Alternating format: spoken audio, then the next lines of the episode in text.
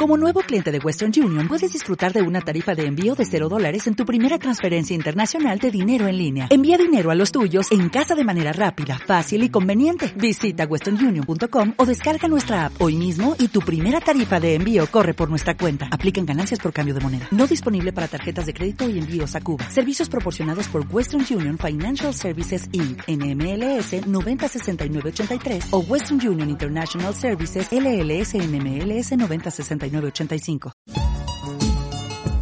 el área de historia de la Universidad Andina Simón Bolívar presenta Por las rutas hacia la independencia. Un segmento para reflexionar sobre la independencia desde sus diversas voces. Por las rutas hacia la independencia.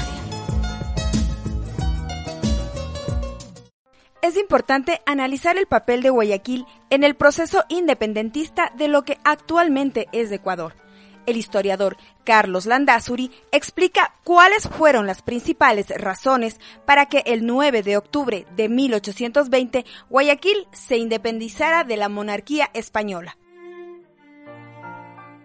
Hacia finales de 1820, la independencia era ya una realidad en la mayor parte de la Sudamérica española.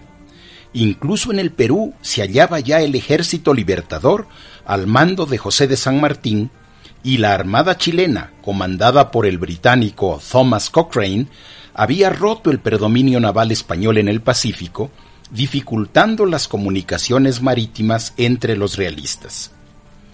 La élite criolla guayaquileña, conformada por hacendados y comerciantes, vio limitadas sus actividades económicas y eso la impulsó a decidirse por la independencia.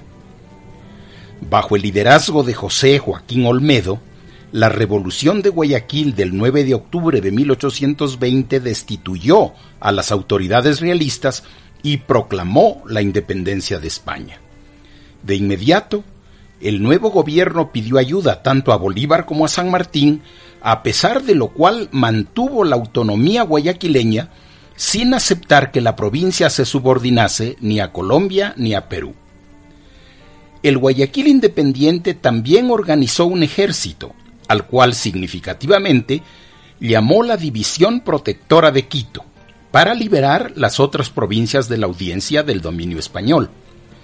Pero ese propósito no pudo lograrse sin la ayuda del ejército comandado por el general gran colombiano Antonio José de Sucre. Su presencia, así como la determinación y la habilidad política del propio Bolívar, lograron que la liberación del actual Ecuador llevara a su incorporación a la Gran Colombia. En el próximo segmento conoceremos detalles sobre la declaración de la independencia de Cuenca sucedida el 3 de noviembre de 1820. Esto fue Por las Rutas hacia la Independencia, un segmento elaborado por el área de historia de la Universidad Andina Simón Bolívar. Espéranos con más novedades al conmemorar el bicentenario de la batalla de Pichincha.